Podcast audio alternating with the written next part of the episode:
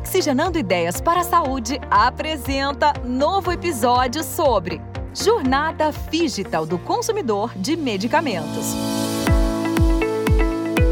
E, e, realmente evoluiu, né? Serviços evoluíram também, atendimento digital, evoluir as pessoas que trabalham no PDV. Mas e o futuro, né? Eu queria, né, Marcelo, dentro desse contexto, até se você quiser contextualizar a farmácia independente, média, ela também está nesse movimento. Talvez seja um movimento, talvez ela queira fazer algo né, de uma forma mais personalizada, porque ela tem, né, está num local mais nichado, enfim. E as pessoas, você acha que o farmacêutico de hoje ainda é, vai ter muita mudança nesse profissional? Né, e o, ou o atendente também? Queria que você explorasse um pouquinho a média pequena e um pouco da, da evolução do, das competências do futuro, né? Claro. Então, vamos lá. É, com base em tudo que foi dito, vamos falar de futuro. O futuro é intensificar tudo isso. Número um, a farmácia ela vai ter que aprender a trabalhar mais com dados. O varejo hoje é o que mais gera dados. Você vem da indústria farmacêutica, né? E você sabe que a indústria não dá um passo sem dados. Então, o futuro é a farmácia trabalhar com dados, linkando, porque ela vai precisar conhecer o cliente, mas é humanamente possível conhecer. E a farmácia independente ela tem uma pretensão, é até bonito, né? Você vai falar com o dono de uma empresa e fala assim: é porque aqui é assim. Não, não, não existe porque aqui é assim. É valorizado o teu feeling, mas nós estamos falando hoje de dados, inteligência artificial, e para ter a inteligência artificial, você tem que fazer as boas perguntas a ele. O BI é uma inteligência artificial. Então, vamos lá. É, esse, esse medicamento vende? Os dados podem responder. Como é que está esse mercado? E aí eu venho batendo, por exemplo, a PBM. PBM. Aí eu falo assim, aqui não vende, mas com base no quê?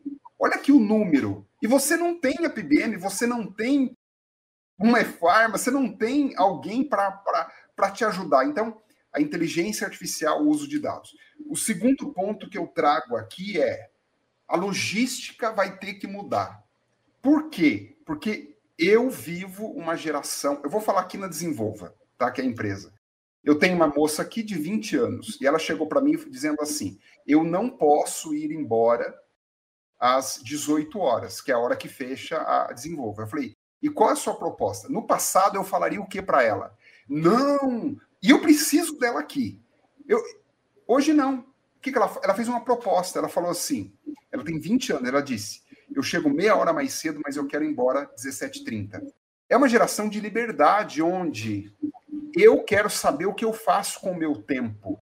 Então, eu quero rapidez. O Mercado Livre, aqui na nossa região, você está em Sorocaba ainda, eu estou em Campinas, o Mercado Livre, para nós, é, é, é, entrega no outro dia. Para Sorocaba também, Wilson. Esse pessoal e mais outras, eles ensinaram que é possível a gente entregar rapidamente. A farmácia precisa estar atualizada. Então, nós vamos ter que trabalhar mais mobilidade urbana, trabalhar um pouco mais isso. Só, só para não perder o gancho, super interessante, né? como a gente vê o varejo massivo entregando no dia, no outro dia, né? E a pessoa com dor, às vezes, tem que esperar X então, tempo. com dor, você me deu o link para o terceiro tópico aqui, que é. Gente, presta atenção para todos vocês que estão aqui. Nós chamamos de ponto de venda, mas a farmácia é um estabelecimento de saúde. Então tá. E o que, que eu faço? Eu falo dos dois é uma empresa rentável, lucrativa, antenada com o mercado, tem que vender, é como qualquer outro varejo. Mas não é excludente que ela é um ponto de cuidado. O avanço futuro é como é que eu integro tudo isso. Eu preciso ter os serviços farmacêuticos, mas não é uma filantropia, tem que dar lucro. Ela é um hub de saúde, mas tem que vender. E aí, observe, a farmácia não pode se distanciar do ponto do amor, do cuidado, do care. Tá, e como que ela faz isso? Algumas empresas têm ensinado. Wilson, se me permite, eu quero falar de novo do Mercado Livre, o que, que eu recebi agora recentemente. Eu recebi um pacote e aí lá dentro tinha um adesivo. A moça disse assim: Oi, meu nome é Ângela e eu fiz o. Em Minas a gente chama um embrulho. Eu empacotei o seu produto. Espero que tenha chegado tudo bem. Quero te agradecer por comprar da gente. Então, agora o desafio é assim, ó. Eu preciso humanizar tudo isso. Ninguém conseguiria fazer o que a Angela fez. Quando eu vou no hotel e a camareira é a mesma ideia, põe aquela plaquinha. Como é que você vai fazer para não perder o teu one on one, no teu human to human? Não é B2B, gente, não é B2C. É uma, né? O ser humano atendendo o outro em outros canais. O último desafio aqui, o último desafio que eu vejo é como fazer com que aquelas pessoas que estejam lá. Eu vi um estudo que mostra que a inovação está demorando quase que ano, um ano. Um ano a gente muda tudo. Antes, no passado, antes a energia demorou tanto tempo, o telefone. E eu quero já falar para você, você precisa ter na sua farmácia uma cultura de startup, uma cultura de erro, uma cultura de erro e acerto, uma cultura de convocar as pessoas. Isso a gente vai ter que intensificar. Chamar as pessoas para resolver problemas, Wilson. Tipo, vem para cá. O que, que você tem de ideia? Então, esses são os principais desafios. Vou repetir. Como humanizar tudo isso? Logística, como usar os dados para trabalhar para você. Basicamente, se a gente tiver isso, a farmácia no futuro vai ser próspera, que é isso que você perguntou. Exato, exato.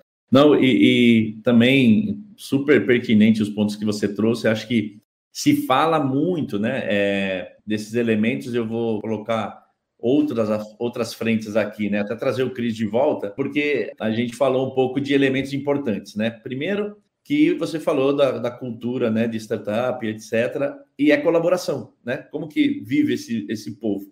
Colaborando, né? Um conhecendo o outro, tanto que estão tudo, muitas vezes, incubado, todos juntos, conversando, trocando ideia, colaborando. É, então, a farmácia, ela talvez ainda vivencie, e não são todas, né? Que é para provocar, a síndrome da Gabriele, né? Para quem não, não lembra do, da parábola, né? Que é a, e a música, né? na verdade, é eu nasci assim, eu vivi assim, Gabriela, né? Ou seja, sempre faço do mesmo jeito as mesmas coisas. Isso não já não dava e não vai dar, né? Agora não tem a menor chance de dar certo. Então, agora, abrir a cabeça, né? Oi, Marcelo, por favor. Deixa eu, deixa eu falar uma coisa para você e agora eu falar de coisa prática. Prática, porque eu quero ser prático de independente agora. Como é que eu posso, ainda as farmácias, vocês já, já entenderam tudo o que nós estamos falando. Agora, deixa eu descer agora, deixa eu aterrizar. Hoje eu tenho computadores ultrapassados nas farmácias, servidores ausentes. Pensa nisso. Dois. Agora eu estou querendo aplicar tudo isso, Wilson. Acho que é o meu mundo aqui. Como é que eu uhum. posso ter uma remuneração ainda na farmácia que só contempla quem veio na loja e não pelo porque não está integrado, a equipe não vai participar. Como é que eu posso ainda ter uma farmácia independente? Terceiro tópico aqui, bem, bem professor. Falei de servidor. Como é que pode você ainda não fazer reuniões? As pessoas não estão dando ideias nas independentes, e muitas delas. Claro que tem e tem, mas eu quero falar para a maioria. A gente não tem tempo de se fazer reuniões de ouvir o teu colaborador. Então, a diversidade de opiniões. Olha, perguntar coisa simples, como é que a gente resolve o problema da fila? Cara, o terminal do caixa está com problema, está tendo fricções ali. E esse mercado de hoje não permite. Eu lembro de uma NRF que eu ouvi dizendo, NRF, para quem não sabe, é uma feira que tem no estado do varejo, no friction. Então, há muitos entraves ainda. Então, eu quero despertar. Revisa a tua tecnologia na farmácia, tua conexão. Como é que estão os meios de pagamento? Hoje tem fintechs que todas aí para você. As PBMs, como é que pode eu chegar? A gente está falando de logística, mas eu chego na sua farmácia, você ainda não tem. Ah, não, não tem. Como assim? Você não tem os convênios. Você não tem tecnologia que está acessível para todos, Wilson. Exato. É isso que eu queria é. deixar essa conversa sair sem isso, né? Não, e tá perfeito. É, é isso, é, é, colaboração. Como que eu é, vivencio, né? Oxigeno essa, esse ecossistema que a farmácia está inserida. Você falou de dados, né? É, é, cara, é fundamental, né? O varejo que tem os dados, né? Você consegue ser mais assertivo nas suas tomadas de decisão né? E não precisa ter um, um, né? Acho que também é bom aterrizar, né? Você não precisa ter o mega super blaster tecnologia para dado? Você precisa ter o dado. Né? E aí você, você consegue organizar isso claro. de formas fáceis, mais amigáveis, para ter essa decisão. E aí você vai enxergar isso, né? Que eu preciso, o que o Marcelo falou, o Cris falou, puxa o Cris de volta aí. É... Traz o Cris, Traz o Cris para a roda aqui. É... o que a gente falou foi um pouco disso, né? A, a, a, o, o cuidado junto com tecnologia, junto com dados, faz a tríade aí para o varejo escalar diferente, né? Porque aí você consegue prover soluções, experiências, atendimento cada vez mais adequado, mais customizado. E aí eu vou fazer o link que você já falaram de PBM, eu queria explorar rapidamente um pouco de PBM, né? Porque muitas vezes é, é interessante, né? Muitas vezes nos procuram simplesmente pelo autorizador, né? Ou seja, para eu ter os programas da indústria ter os programas de corporativo. Mas a, a proposta da EFARMA é ser esse parceiro de colaboração, de ecossistema, né? Por que não a gente não ajudar você, a, a farmácia independente, se transformar em um hub de saúde? A gente tem elementos aqui para agregar né, junto. Então, acho que abrir a cabeça né, do varejo para que busque no ecossistema empresas que possam ir além de que, do que uma PBM. Né? A PBM acho que é estratégica, acho que a gente pode falar um pouco dela. Mas tem os elementos que precisa estar agregado dentro da farmácia e às vezes a própria PBM pode ser um parceiro seu para expandir outras visões. Né? Então, Dentro da PBM, eu gostaria de explorar isso, né? Vocês enxergam, como vocês enxergam, né? É, essa questão da PBM ao longo do tempo, né? A gente sabe que muitas vezes foram muito buscados por causa de desconto, né? Basicamente, para ter o desconto do, dos laboratórios e, e muitas começaram a entender que não, né? Que PBM tem um elemento importante aí na, nesse, de novo, no ecossistema, né? Você tem as operadoras de saúde, você tem os RHs, você tem a indústria farmacêutica buscando a PBM para fazer gestão de saúde ou cuidado de paciente, e isso tudo desemboca no, no, varejista, né? E o varejista às vezes enxerga somente a transação da PBM. Né? Então, como que vocês estão, estão vocês enxergam? É, o Marcelo seria interessante, o Cris vivenciou isso como varejista, né? A PBM dentro do, da estratégia da, do, do varejo, né? É, eu acho assim, do ponto de vista aí que você colocou, você está corretíssimo, porque se você olha para dentro de um universo, acho que isso também o Marcelo falou muito bem, né? Como é que você chega hoje dentro de um varejo e você não consegue atender um cliente para compra de um produto de PBM? Claro que na hora que a gente olha para o universo do Brasil, né, aquele conceito lá dos Estados Unidos, né, que é caracterizado muito na gestão do benefício do medicamento, né? onde que as operadoras subsidiam todo esse universo e melhoram até mais a adesão ao tratamento com outras particularidades de gestão de saúde. Mas olhando para o varejo de onde eu vim, é, eu sempre busquei entender o, o PBM como a principal fonte de quê? De fidelização. Uma fidelização que, se você conseguir cruzar exatamente o que o Marcelo falou, esse BI, né? É, mostrar dentro da compra, da jornada desse cliente em loja, que ele tem exatamente um, um desconto diferenciado, mas ele também vai ter condições de ser atendido dentro da farmácia como um modelo de gestão de saúde, a gente consegue unificar pontos importantes. Eu tinha lá é, dentro da minha configuração de atendimento, né, na minha parte corporativa, eu era da parte de negócios corporativos, eu linkava o benefício da gestão do convênio com desconto da PBM. Então, o cliente conveniado chegava à farmácia, ele conseguia fazer a compra do seu medicamento linkado ao desconto da PBM. Mas, ah, Cris, mas por que, que isso é importante?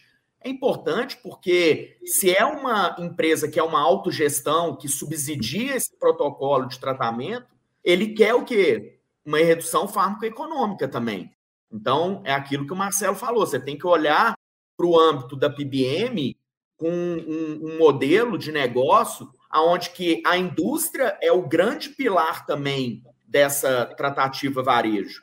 Então, se você garante que o paciente não tem aquele dropout que a gente fala, né? Como é que eu sei que o Wilson está comprando todo mês na minha farmácia? Como é que eu sei que o Wilson parou de comprar? O Wilson foi para onde? Né? Como é que eu tenho dados de informação que me caracterizem o quê? A minha taxa de conversão. Hoje eu consigo medir isso dentro da farmácia. Espera aí, de todo o total que eu vendo aqui, 90% é dentro da PBM. Esse é um ponto. Existe o outro ponto anterior que é eu faço a adesão ao programa, mas eu comprei na farmácia? Eu estou comprando? Aonde que eu estou comprando? Então, é, a PBM ela precisa ser agora revista e, e, e, esse modelo que você falou, que é só um programa de desconto, ele não pode existir mais. Ele tem que ter um acompanhamento agora muito mais eficiente do ponto de vista do protocolo clínico daquela, daquele medicamento, do farmacêutico dentro da loja, da gestão da retaguarda, do back-office. Quem que faz a gestão de PBM hoje? Então, é, é, são universos, porque é uma cesta, né? Se você pega um cliente potencial no seu varejo, a gente tinha essa mensuração, pega um cliente que compre um produto com valor agregado muito alto, olha a cesta de compra desse cliente na sua loja. Espera aí, além disso, entra um ponto fundamental que é a que a gente caracterizava lá, a gestão comercial do negócio. Então, como o Marcelo muito bem colocou, ah, eu sou varejo, eu sou saúde. Sim, mas a minha empresa precisa ter lucro, mas lucro de uma forma que ela seja rentável. Eu estou olhando para o universo de saúde do meu cliente, mas eu também estou rentabilizando. Como? É um paciente diabético? Sim. Você está comprando a sua insulina. Beleza. Será que eu estou fazendo o atendimento correto? Será que eu estou agregando itens de, de compra à cesta desse cliente na compra da PBM? Então, eu tenho que olhar, será que ele está com um auto monitoramento correto? Quantos, quantos modelos tecnológicos hoje, olhando para o universo do diabético, você consegue trabalhar esse paciente muito bem, da hipertensão? Então, não é só o modelo dele chegar ao ponto da farmácia e obtenção do desconto. Você tem um leque 360 aí, que é um universo violento. E aí você entra também nessa jornada digital, né? Que é o que a gente sempre consolida. Aí eu consigo também criar formas de experiência para esse cliente só no universo da loja física, mas no mundo online. Então, assim, é um pouquinho da contribuição aí no meu entendimento e acho, né, assim, um grande desafio que a gente tem hoje na ponta, né, como um autorizador de PBM é justa, justamente assim, o que, que, a gente pode trazer de algo a mais a esse cliente ao varejo, né? Então, é, é isso aí. Esse é um trecho de nossa live. Para ouvir esse bate-papo na íntegra, é só acessar o link no descritivo desse episódio.